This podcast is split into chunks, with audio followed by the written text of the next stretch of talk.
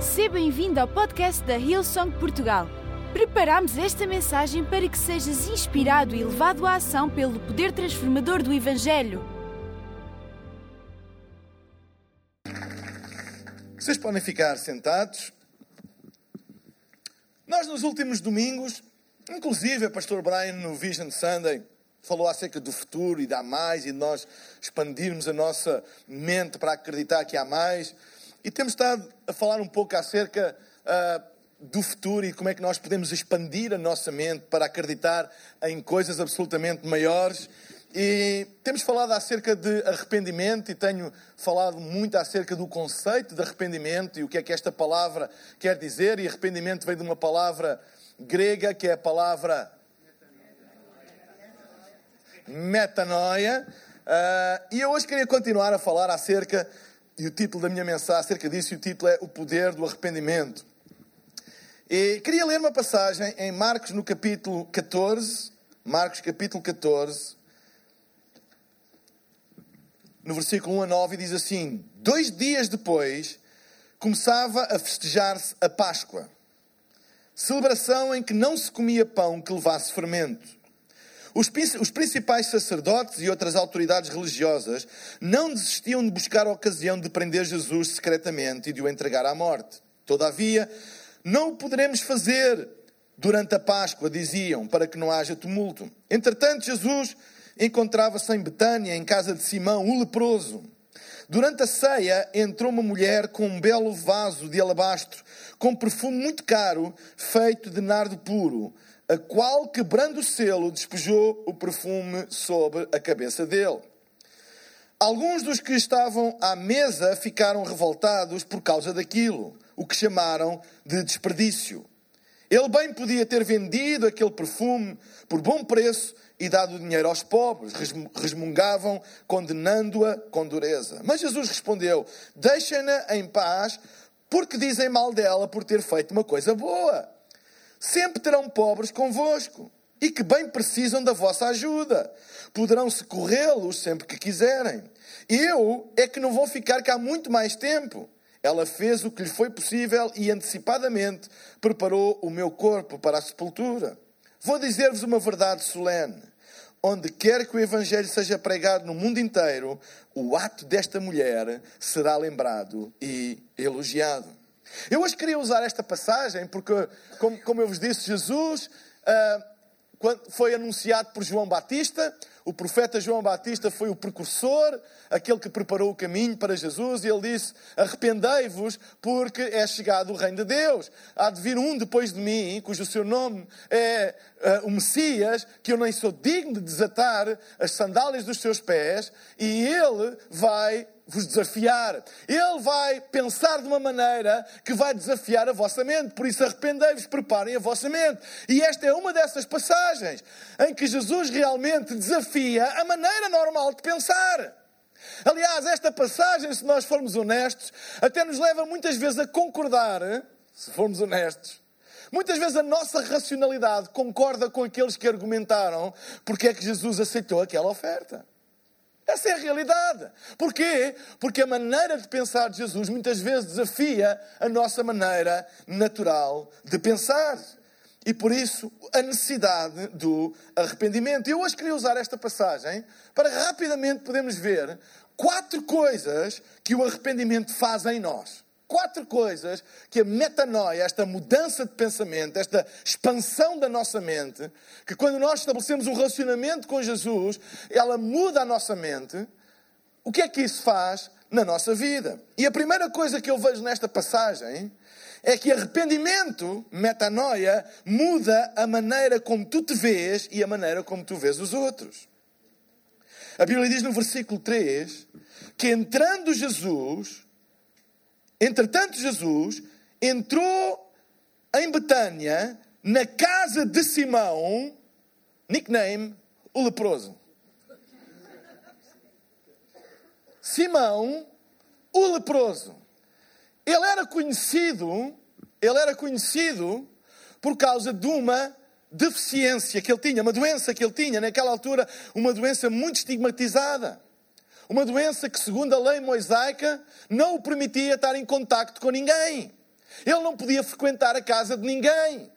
Da mesma maneira como aquela mulher com o fluxo de sangue, ela não podia ter contacto com ninguém. Assim também Simão, nickname o leproso, a conta de Instagram de, de Simão era Simão. Yeah. Era assim que ele era conhecido. Mas diz que Jesus entrou na sua casa. Jesus entrou na casa de um homem que, que, segundo a lei da altura e o pensamento dominante, não se podia entrar. Ele entrou numa casa onde não era possível entrar. E este é o primeiro facto completamente fora da mentalidade dominante. É que ele escolheu uma casa onde não deveria entrar e entrou. Ou seja, a primeira coisa que arrependimento faz em nós é a mudança da maneira como nós nos vemos a nós próprios e como nós vemos os outros. Quando nós temos um encontro com Deus e nos arrependemos, ou seja, a nossa maneira de pensar é mudada, o primeiro sinal é que muda a maneira como nós nos vemos a nós próprios e a maneira como nós começamos a ver os outros. Nós deixamos de ver a nós próprios de acordo com os nossos erros, com as nossas imperfeições ou com os nossos defeitos e começamos a ver como Jesus nos vê. E deixamos de ver os outros de acordo com os seus defeitos e as suas imperfeições e começamos a ver como Ele vê as pessoas. Então ele entrou na casa de Simão, o leproso. E é tão fácil nós sermos reconhecidos pelas nossas limitações, pelos nossos erros e pelas nossas falhas. É tão fácil nós encontrarmos a nossa identidade nessas coisas. É tão fácil nós olharmos para o nosso futuro condicionado com a visão que nós temos de nós mesmos. Muitas vezes uma visão condicionada e limitada pela percepção de quem nós somos. E a percepção de quem nós somos tem a ver com a nossa mente, com a nossa maneira de pensar, como nós pensamos acerca de nós mesmos. Nós vivemos numa sociedade que sempre nos tenta levar para baixo. Quem é que tu pensas que tu és? Quem é que tu pensas que tu és? Quando alguém tenta fazer alguma coisa fora do normal, quem é que ele pensa que ele é? Quem é que ele se julga que ele é?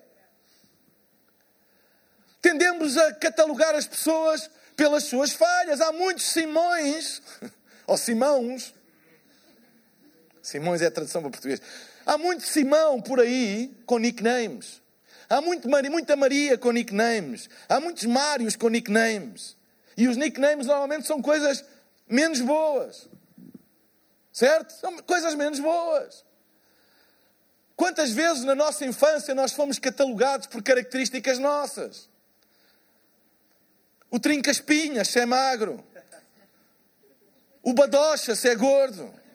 O caixa de óculos, se usa óculos. O orelhas de abano, ou sei lá, tanta coisa. Cabeça de autocarro. São palavras boas. Tantas vezes que nós somos catalogados e a nossa alcunha, o nosso nickname, se torna fruto da percepção que outros têm, e isso acaba por moldar quem nós somos. Acaba por influenciar a visão que nós temos de nós mesmos. E às vezes uma baixa autoestima, uma autoimagem formada ou deformada pela opinião e por aquilo que nós pensamos de nós próprios. Sou um falhado porque eu falhei. Tu não és um falhado porque tu falhaste.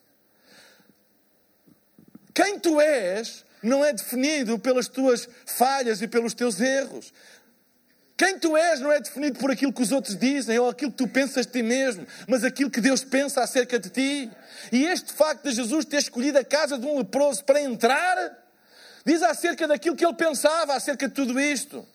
Eu faço ideia, os conselhos que pá, não entres na casa de Simão, ele é leproso. Imagina o que é que as pessoas vão dizer, ninguém vai te querer seguir, ninguém vai querer entrar, toda a gente vai, vai, -te, vai se afastar de ti, ninguém vai querer entrar na casa de um leproso. Simão, o leproso. Jesus não te define pelo teu passado. Aliás, Ele está aqui hoje para te dizer: se tu creres nele, podes ser livre das amarras que o teu passado tem colocado sobre ti. É tão fácil aceitarmos que o nosso passado nos deu um nome. É tão fácil aceitar que o nosso passado nos dê uma identidade. É tão fácil aceitar que os nossos erros formem a visão que nós temos de nós próprios.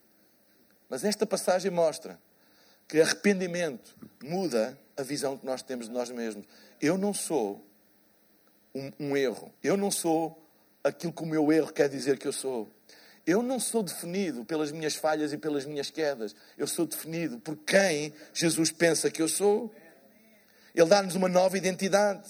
Não seremos mais definidos por aquilo que fizemos, mas definidos por aquilo que Ele fez por nós. Então, o primeiro sinal de arrependimento não é chorar muito. Não é dizer, ah, eu não presto para nada, ele está me não presto. Não, isso não é arrependimento, isso é remorsos. E há muita gente que vive cheio de remorsos por aquilo que fez, mas ainda não se arrependeu. Arrepender é mudar a maneira de pensar. Arrepender é começar a pensar acerca de nós mesmos. E este é o primeiro sinal, eu acredito, o primeiro sinal de arrependimento, verdadeiro arrependimento, é mudar a nossa própria imagem, o nosso pensamento acerca de nós e o nosso pensamento acerca dos outros. Não os definir pelos seus erros, não os definir por aquilo que eles fizeram. É por isso que a casa de Deus deve ser uma casa para todas as pessoas. Porque nós não devemos definir as pessoas pelo passado delas, por aquilo que elas fizeram. Amém?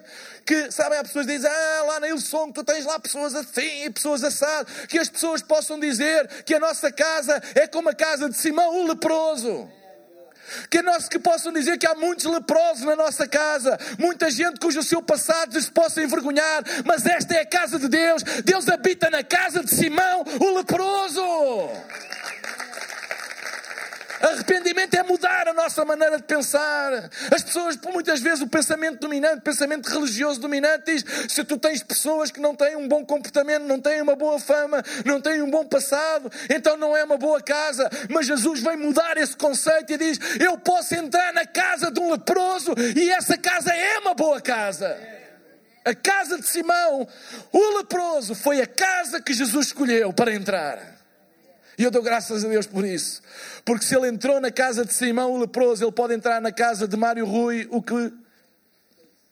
Whatever. Ou Pacheco, o que for. Ou Pedro, o que for. Léo, o que for. Se ele pode entrar na casa de Simão leproso, onde toda a gente dizia não podes entrar aí, pela lei é proibido entrar aí, e ele entrou e tornou aquela casa a sua casa, ele pode entrar nesta casa, nessa casa e fazer desta e dessa casa a sua casa. Arrependimento é isso, é mudar. E dizer assim: Uau! Eu sou o lugar de habitação de Deus. Eu sou o lugar de habitação de Deus. Jesus escolheu habitar com toda a sua plenitude em mim. Eu não sou um desgraçado. Esta não é a casa mais de Simão o leproso, mas Simão o abençoado. Simão, aquele que foi aceito por Jesus. Simão o escolhido. Jesus escolheu, não foi uma casa, ele escolheu. Não é isto fantástico que ele escolhe uma casa que ninguém escolhe? Ele escolhe uma casa que a lei rejeita? Não é, não é isso uma mensagem de esperança para todos nós? É isso que arrependimento faz em nós. Arrependimento não é pensar que nós não prestamos para nada. Arrependimento não é eu sou um desgraçado. Ei, arrependimento não é isso. Arrependimento é nós pensarmos que, apesar de todos os nossos defeitos, de todas as nossas falhas, de todas as nossas imperfeições, nós, a nossa maneira de pensar, como nós olhamos para nós muda, e diz assim: Eu não sou mais isso. Eu não sou mais Simão o leproso, eu agora sou Simão o escolhido. Porque ele me escolheu, ele escolheu a minha casa. E tu agora podes dizer, se tu estabeleceres um relacionamento com Jesus, tu podes deixar de ser identificado com as tuas falhas e começar a dizer: O meu nome é Daniel Barros, o escolhido. O meu nome é Moraes, o escolhido. O meu nome é Hilda, a escolhida. Quem nós somos muda, quem a visão que nós temos de nós mesmos muda quando nós nos arrependemos. É o primeiro sinal de arrependimento. E isso implica e, e, e, e, molda a maneira como nós olhamos para os outros também. E deixamos de olhar às outras pessoas, ou deixamos de definir as outras pessoas de acordo com aquilo que elas fizeram, o conhecimento que nós temos do passado delas. E começamos a definir de acordo com o plano que Deus tem para elas. Amém? Então, este é o primeiro sinal de arrependimento. Metanoia muda a maneira como tu olhas para ti mesmo e a maneira como tu olhas para outros. A segunda coisa, arrependimento, metanoia, muda a tua adoração. Diz o versículo 4: Durante a ceia entrou uma mulher com um belo vaso de alabastro com perfume, perfume muito caro, de nardo puro, o qual, quebrando o selo, despejou perfume sobre Jesus. Sacrifício é verdadeira adoração. Este perfume caríssimo custava 300 denários. Diz outras traduções e outras passagens dos evangelhos sinóticos que este perfume custava 300 denários. Denário era uma medida de um salário de um dia. Denário vem de um dia. 300 denários era o salário de quase um ano. Diz que este perfume custava o salário de um ano. E que esta mulher despejou sobre Jesus, algumas, algumas passagens diz sobre a cabeça, outras sobre os pés, sobre o corpo, não interessa, mas despejou sobre Jesus um frasco inteiro de um perfume que custou uma extravagância. Um perfume que custe um ano de salário é uma extravagância. Deixem-me dizer uma coisa. Numa sociedade de uma mentalidade pequena, qualquer extravagância é um escândalo. Mas Deus é um Deus extravagante. A criação é extravagante. Sabem, se Deus fosse como muitas pessoas, criava todos os peixes cinzentos para ser todos iguais. Quem é que aquele pensa que é para ter azul e vermelho e amarelo? Ei, meu Deus, Deus é extravagante. Sabem, Deus cria coisas e beleza que não é necessariamente funcional, é apenas beleza. Já repararam nisso? Deus não é um Deus apenas funcional que cria as coisas apenas para funcionarem. Deus cria as coisas para funcionarem e depois dispensa-lhes uma beleza extravagante. Ou seja, Deus é um Deus de extravagâncias. As extravagâncias mostram a nossa adoração. Sabem? O problema não é a extravagância. O problema é para quê e para quem tu estás a ser extravagante. Porque extravagâncias mostram adoração. As pessoas fazem extravagâncias por aquilo que amam. Por exemplo, um pai dar a vida pelo filho, por exemplo, um pai dar um rim a um filho, é uma extravagância. No ponto de vista meramente racional, é retirar alguma coisa do seu próprio corpo, mas o amor que ele tem pelo filho leva-o a fazer essa extravagância. Ou seja, a extravagância não é boa, não é má. A questão é o que é que essa extravagância mostra acerca do teu coração? Porque quem está apaixonado faz extravagâncias, ou seja, extravagâncias é o primeiro sinal da adoração. O primeiro sinal da adoração não é cantar, não é levantar os braços, não é cantar músicas da Ilsong. Esse é o segundo sinal. Não, mas o... estou a brincar. Não é levantar as mãos assim, ou fazer assim, ou tocar assim. Não é. Isso não é adoração. Isso pode ser expressões de adoração, mas o primeiro sinal de adoração é onde estão as tuas extravagâncias. E onde estão as tuas extravagâncias estão os teus sacrifícios. É aí que está a tua verdadeira adoração. Metanoia, arrependimento, faz um shift, uma mudança de adoração. Eu antes era extravagante nisto, mas eu agora sou extravagante nisto. Este é o primeiro sinal de arrependimento. É uma mudança de adoração esta mulher despejou um perfume que custava extravagantemente, caro, um ano de trabalho, sobre Jesus. Foi um ato de extravagância. Se aquilo que tu chamas adoração não envolve sacrifício ou extravagância, então não é adoração. Não é adoração. Pode ser religião, pode ser um hábito, Pode ser uma rotina, mas a duração envolve sacrifício e extravagância. É por isso que Davi disse: Nunca oferecerei a Deus nada que me custe, que não me custe. Eu nunca vou oferecer a Deus nada que não me custe. Ele queria oferecer um terreno para, para, para hum, colocar um altar e andou à procura e quando o dono do terreno soube porque é que ele queria o terreno, que era para levantar um altar a Deus, o dono do terreno disse: Eu ofereço-te esse altar, eu, desculpa, eu ofereço esse terreno. E assim tu podes, sem gastar dinheiro nenhum, fazeres o teu altar a Deus. Uau, que bênção, que prosperidade! Davi disse: Ok, muito obrigado, mas eu não vou oferecer a Deus nada que não me custe. Isso custou-te a ti, essa é a tua adoração a ofereceres, mas eu não quero ficar de fora da adoração. Eu quero ter adoração ao meu Deus e eu não vou oferecer nada que te tenha custado a ti e não me tenha custado nada a mim. Vocês estão a entender? Às vezes nós podemos ficar encostados àquilo que os outros fazem, àquilo que os outros dizem, àquilo que os outros dão. E dizer, uau, que bom! A nossa igreja está a expandir, está a crescer. Alguém deu, Deus enviou alguém que tem muitos recursos, alguém que conhece muita gente, etc. Mas diz a Deus, eu nunca te, eu nunca te vou oferecer nada que não me tenha custado nada. Quando nós falamos oferta coração pela casa, nós não estamos a falar em valores, quem é que dá mais, quem é que dá menos. Não é valores iguais, é sacrifício igual. Sacrifício igual. Dizer assim, eu não vou ficar de fora. Eu não vou dar nada que não me custe. E me alegrar. Dizer, uau, que adoração tão fantástica. Não, eu, eu não me vou alegrar verdadeiramente enquanto aquilo que é o fruto daquilo que eu estou a dar graças não me tenha custado a mim também. É isso que é verdadeira adoração. E é isso que metanoia faz na nossa mente. Muda o nosso conceito de adoração, porque muda as nossas extravagâncias. E não há extravagância sem sacrifício. Amém? Sabem? Jesus não compara aquilo que tu dás. Ele não procura dádivas iguais, mas sacrifícios iguais. Talvez para muitos foi relativamente fácil vir hoje à igreja. Mas para muitos, se calhar, não foi fácil. Se calhar trabalharam até tarde ontem. Se calhar o filho não deixou dormir.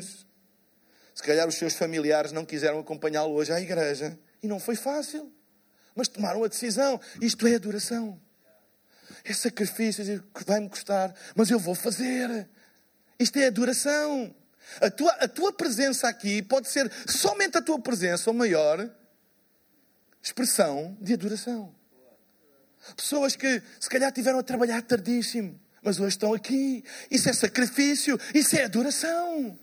Vocês estão a entender? Porquê? Porque é motivado por uma extravagância. E olha, eu sei que a maioria das pessoas vai dizer, tu és maluco, fica a descansar. Mas eu não vou dar nada a Deus que não me custe. Eu não vou oferecer nada a Deus que não me custe. Talvez não tenhas uma grande voz para cantar, ou muito dinheiro para contribuir, mas a tua presença hoje aqui é um ato extravagante de adoração. Deus sabe o quanto sacrifício te foi requerido para hoje dares uma oferta, por exemplo. Até pode ser só de 5 euros. Mas Deus sabe o sacrifício que isso te custa.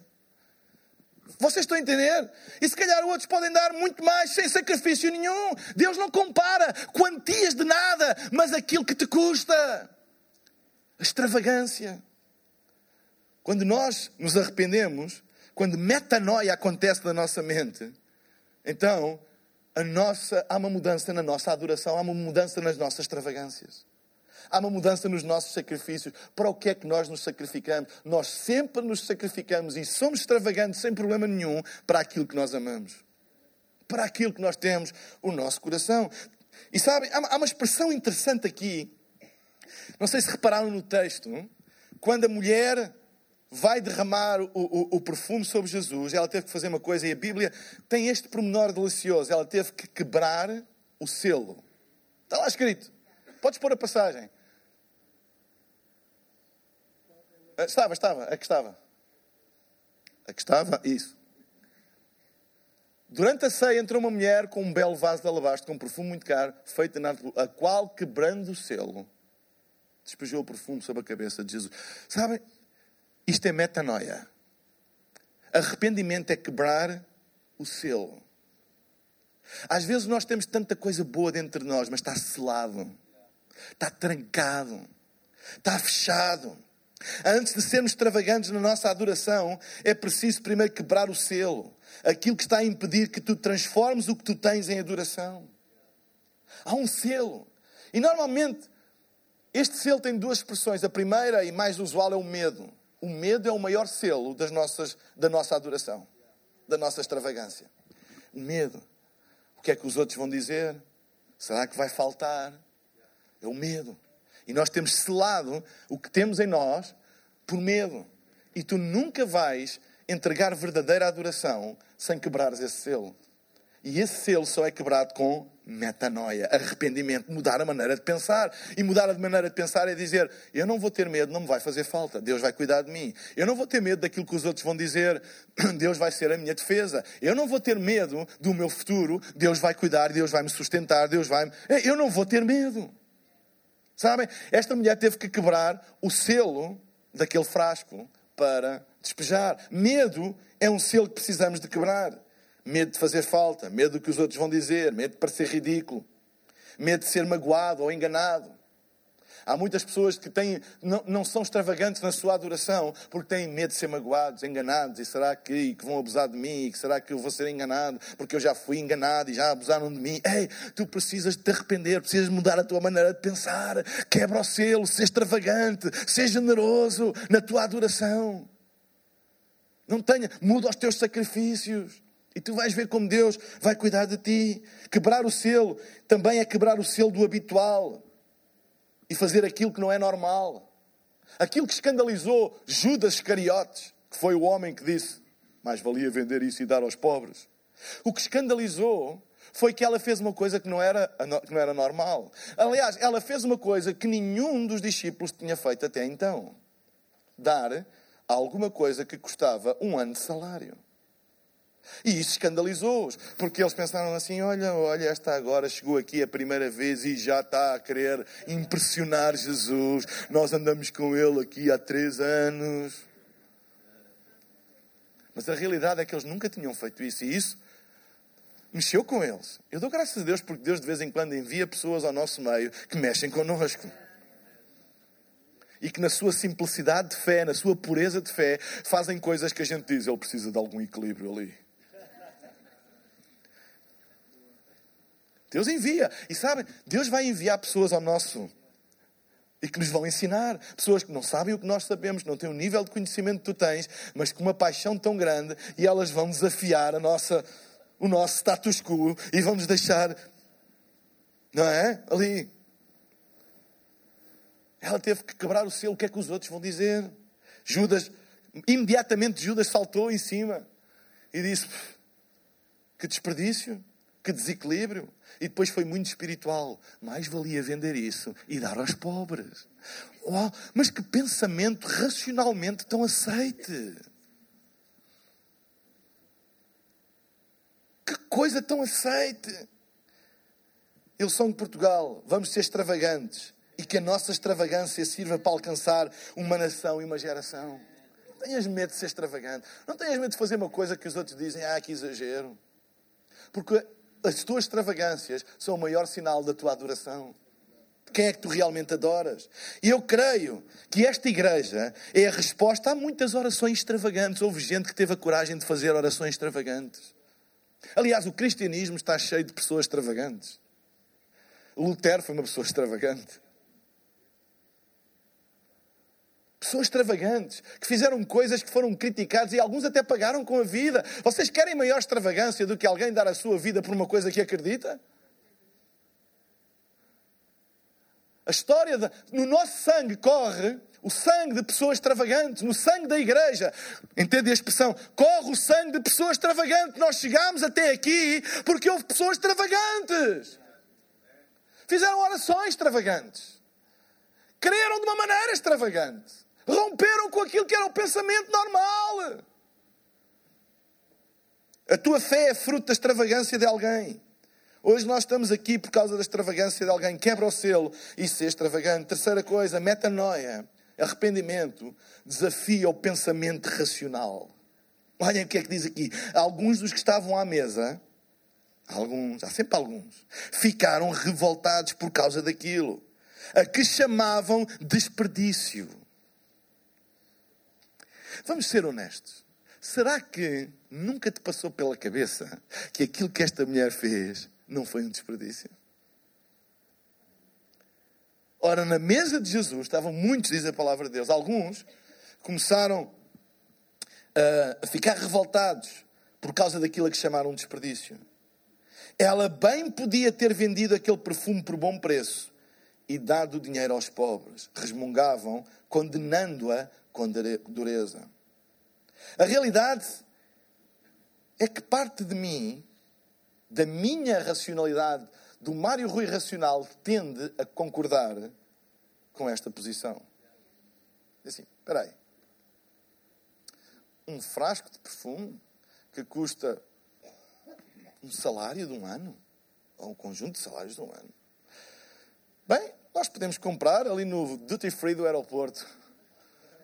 Um perfume por 20 euros. E ainda sobra 8 mil euros para dar aos pobres. Parece-me um bom pensamento de gestão. Racional. Não parece? Ei. Mas há duas coisas aqui. Primeiro, quem pensa assim e diz porquê é que não compras um de 20 euros e dás o resto aos pobres? São pessoas que não fazem eles isso. Aconselham os outros a fazer aquilo que eles nunca são capazes de fazer. Segundo lugar, uma mente renovada Metanoia leva-nos a pensar de uma maneira que não é racional, mas de uma maneira extravagante e de adoração. Ou seja, a mulher não estava preocupada com o valor, ela não estava a racionalizar as contas e fazer contas, ela teve um ato de adoração extravagante. Ela não pensou nas contas, ela só disse: Eu vou dar o melhor. E sabem, há uma diferença entre dar por caridade e dar por generosidade. Sabem, muitos de nós pensamos quando toca a oferecer, pensamos em caridade. E a caridade é sempre baseado naquilo que tens e que te sobra. Dizer assim, olha, vamos dar, vamos fazer uma caridade, vamos, temos aqui algumas roupas que já não usamos, vamos dar. Olha, uh, muita comida pela, para casa, olha, vamos dar alguma dessa comida aos outros. Ou quando vamos às compras, em vez de comprar 100, vou comprar 120 e, entendem? E vou dar 20. Isso é caridade. Mas sabem, generosidade extravagante é eu vou comprar 100 e vou dar 100. Entendem? É isso que é. E, aquilo que a adoração é, não é caridade. Deus não precisa da tua caridade para nada. Deus não precisa da caridade dos homens. Deus não anda à procura de caridade. Ah, Deus, como se Deus tivesse falta e o teu pouco pudesse ajudar. Não! Deus anda à procura de um coração de adoração extravagante que não tem medo, dá tudo, porque confia de onde veio e este 100 vai vir 200, vai vir 300. Vocês entendem o que eu estou a dizer? E foi isso que Jesus se levantou e disse: Uau, vocês estão preocupados com os pobres. Mas olha, os pobres sempre estiveram com vocês. E eu não vi nenhum de vocês dar um vaso de alabastro e vendê-lo e dar aos pobres. No fundo foi isso que Jesus estava a dizer. Eu não vi nenhum de vocês fazer isso.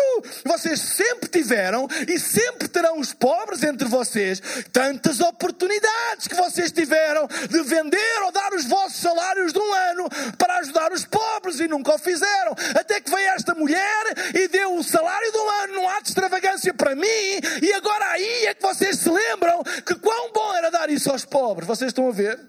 Metanoia. Jesus não pensa como os homens pensam. Porque aquilo que vos está a incomodar não é, não é o facto dela dar aos pobres ou não dar aos pobres. O que está a incomodar é que ela está a fazer uma coisa que vocês não são capazes de fazer. E como ela está a fazer uma coisa que vocês não são capazes de fazer, nada melhor do que arranjar uma justificação racional e até espiritual para justificar e condenar uma coisa boa. Jesus disse: Porquê é que vocês estão a condenar uma coisa boa? Pensamento dominante. Não se lembram dos pobres. Não se lembram de dar um salário de um ano aos pobres, até que alguém tem um ato de extravagância de oferecer a Jesus. E aí, uau, espera aí, espera aí, então porquê é que não se vende e dá aos pobres? E Jesus disse, ei, os pobres sempre os tereis com vocês. Tantas oportunidades que vocês já tiveram e irão ter e não fizeram nada. Agora esta mulher vem e traz um ato de adoração e vocês estão a condenar por causa disso. Sabem? O problema vosso não é os pobres. O problema vosso é a vossa mentalidade de pobreza. Nunca fizeram nada. E foi preciso alguém fazer alguma coisa para condenar. Não é assim tantas vezes a mentalidade dominante. Quando ninguém faz nada, está tudo ok. É, basta alguém começar a fazer alguma coisa, toda a gente critica. Vão comprar um LED wall?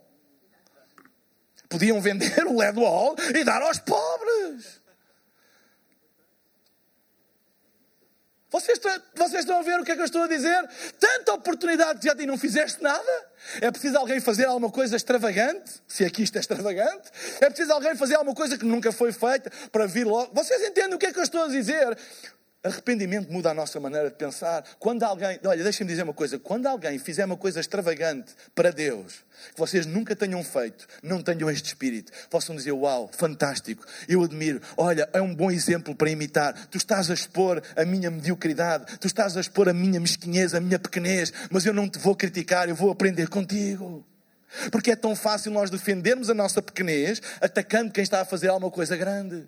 E esta mulher estava a fazer alguma coisa completamente fora, completamente extravagante e que expôs a pequenez dos outros, que ficaram.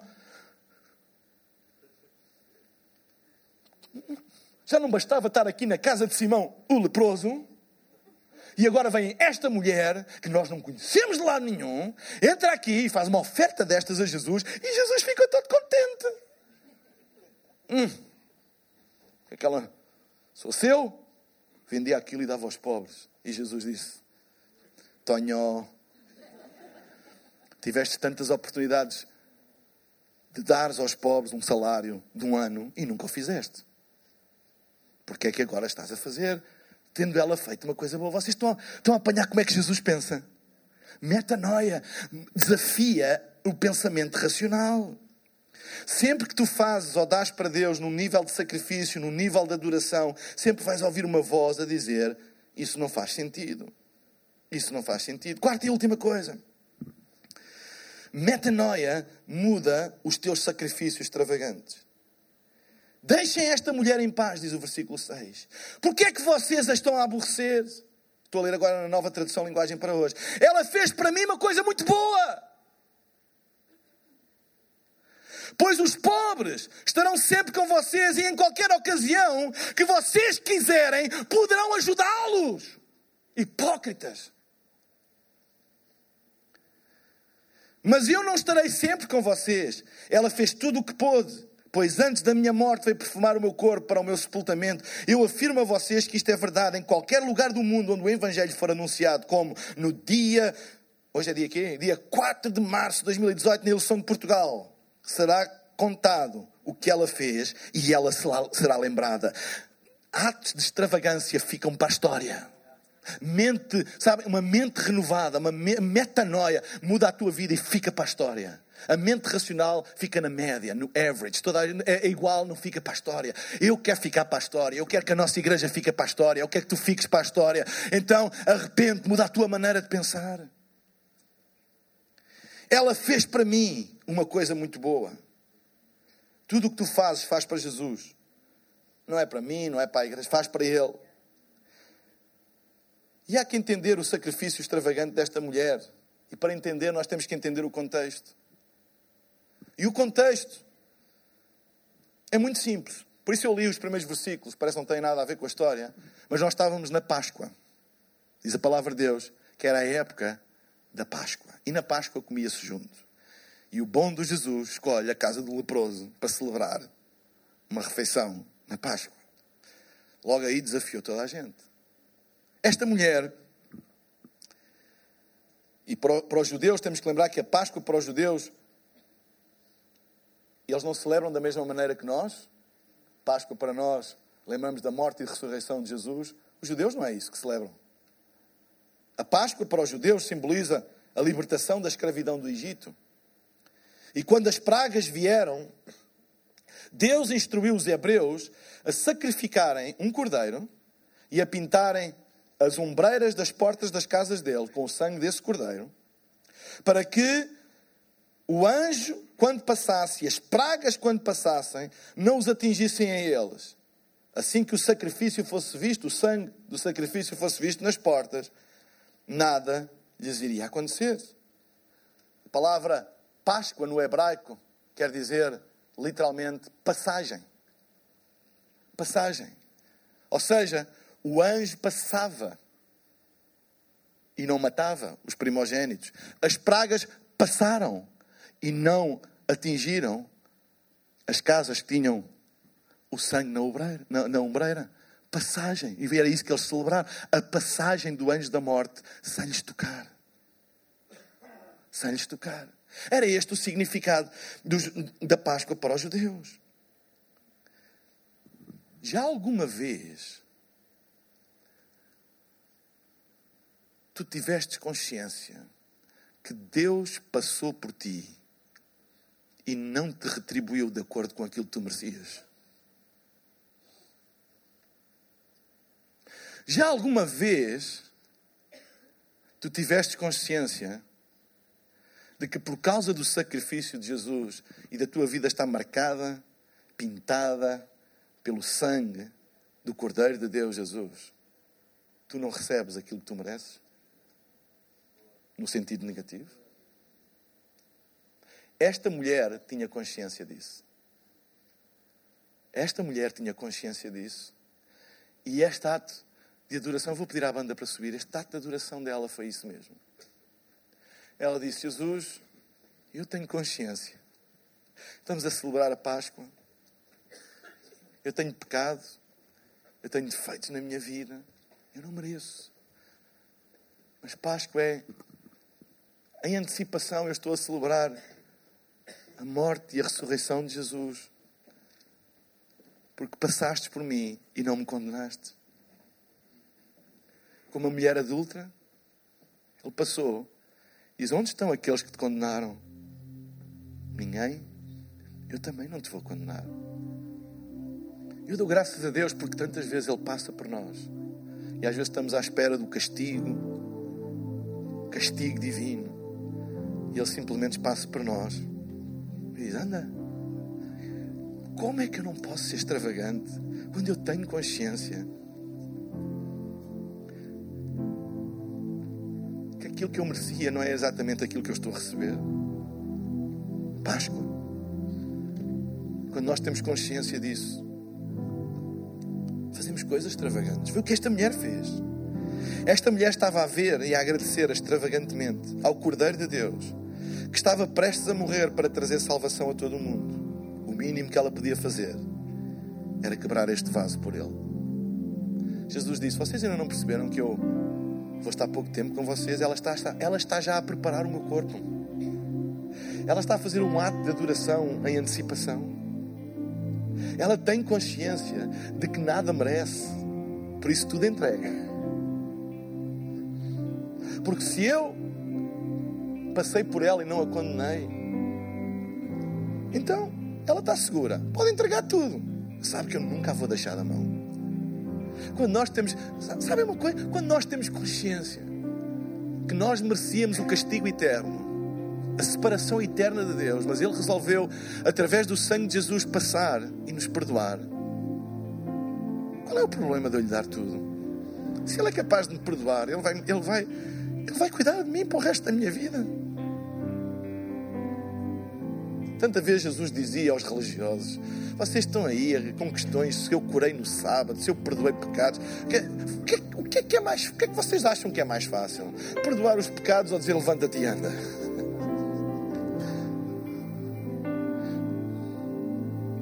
O que é que tu achas mais fácil? Eu acho que Deus está-nos a dizer: O que é que tu achas mais fácil, meu filho? Eu perdoar os teus pecados e libertar-te da condenação eterna ou suprir as tuas necessidades, ou cuidar de ti. O que é que tu achas que é mais fácil? O que é que tu achas que exigiu a minha vida?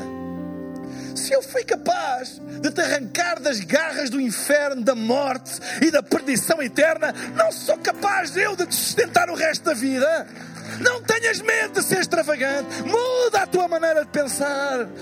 Ei, o reino de Deus vai chegar. Metanoia, arrependei-vos. Vem aí alguém que vai desafiar vocês a viver uma vida bem maior. Acima dos limites da tua própria natureza humana. Vamos ficar de pé. E vou terminar lendo. Quando tu tens uma revelação daquilo que Jesus fez por ti, Tu tornas-te extravagante nos teus sacrifícios, porque sabes que não tens o mal que mereces e tens o bem que não mereces. Em Efésios 2, 1 a 10 diz assim: Vocês estavam como que mortos por causa dos vossos pecados e das vossas transgressões. Essa era a vossa conduta de vida. Antigamente, segundo as correntes do mundo à vossa volta. E, até mais, seguindo aquele que é Senhor do poder dos ares e que atua ainda hoje naqueles que se recusam a sujeitar-se a Deus. E nós éramos também, como eles, vivendo apenas segundo os instintos, os impulsos primários dos nossos sentidos e agora e dos nossos pensamentos. E assim éramos, de acordo com isso. Assim éramos por natureza, objeto da severa justiça de Deus, todo o resto da humanidade também. Mas Deus, que é riquíssimo em misericórdia, em consequência do seu sublime amor por nós, estando nós ainda mortos pelos nossos pecados, nos deu uma vida nova ao ressuscitar Cristo da morte. E foi somente pela graça de Deus que fomos salvos. Nós ressuscitamos com Cristo e foi-nos concedido, por isso, o direito de acesso espiritual pela fé ao mundo divino em que Cristo habita, a fim de que, para sempre, todos constatem como é rica, generosa essa graça, essa sua graça que Ele revelou em tudo o que Ele fez por nós através de Jesus Cristo. Porque pela sua graça é que somos salvos, por meio da fé que temos em Cristo. Portanto, a salvação não é algo que se possa adquirir pelos nossos próprios meios, é uma dádiva de Deus. Não é uma recompensa pelas nossas obras.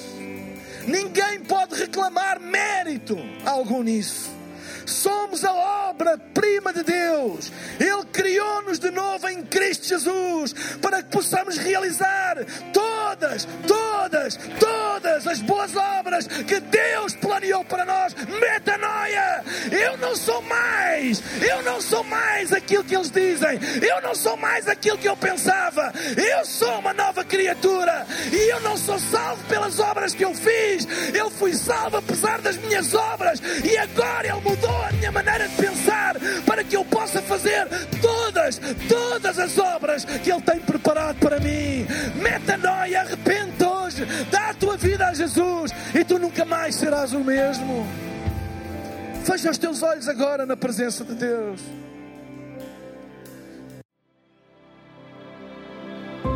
Esperamos que esta mensagem tenha sido desafiante e inspiradora. Se queres saber mais sobre a Hillsong Portugal, segue-nos nas redes sociais Facebook, Instagram e Twitter ou visita o nosso site em hillsong.pt.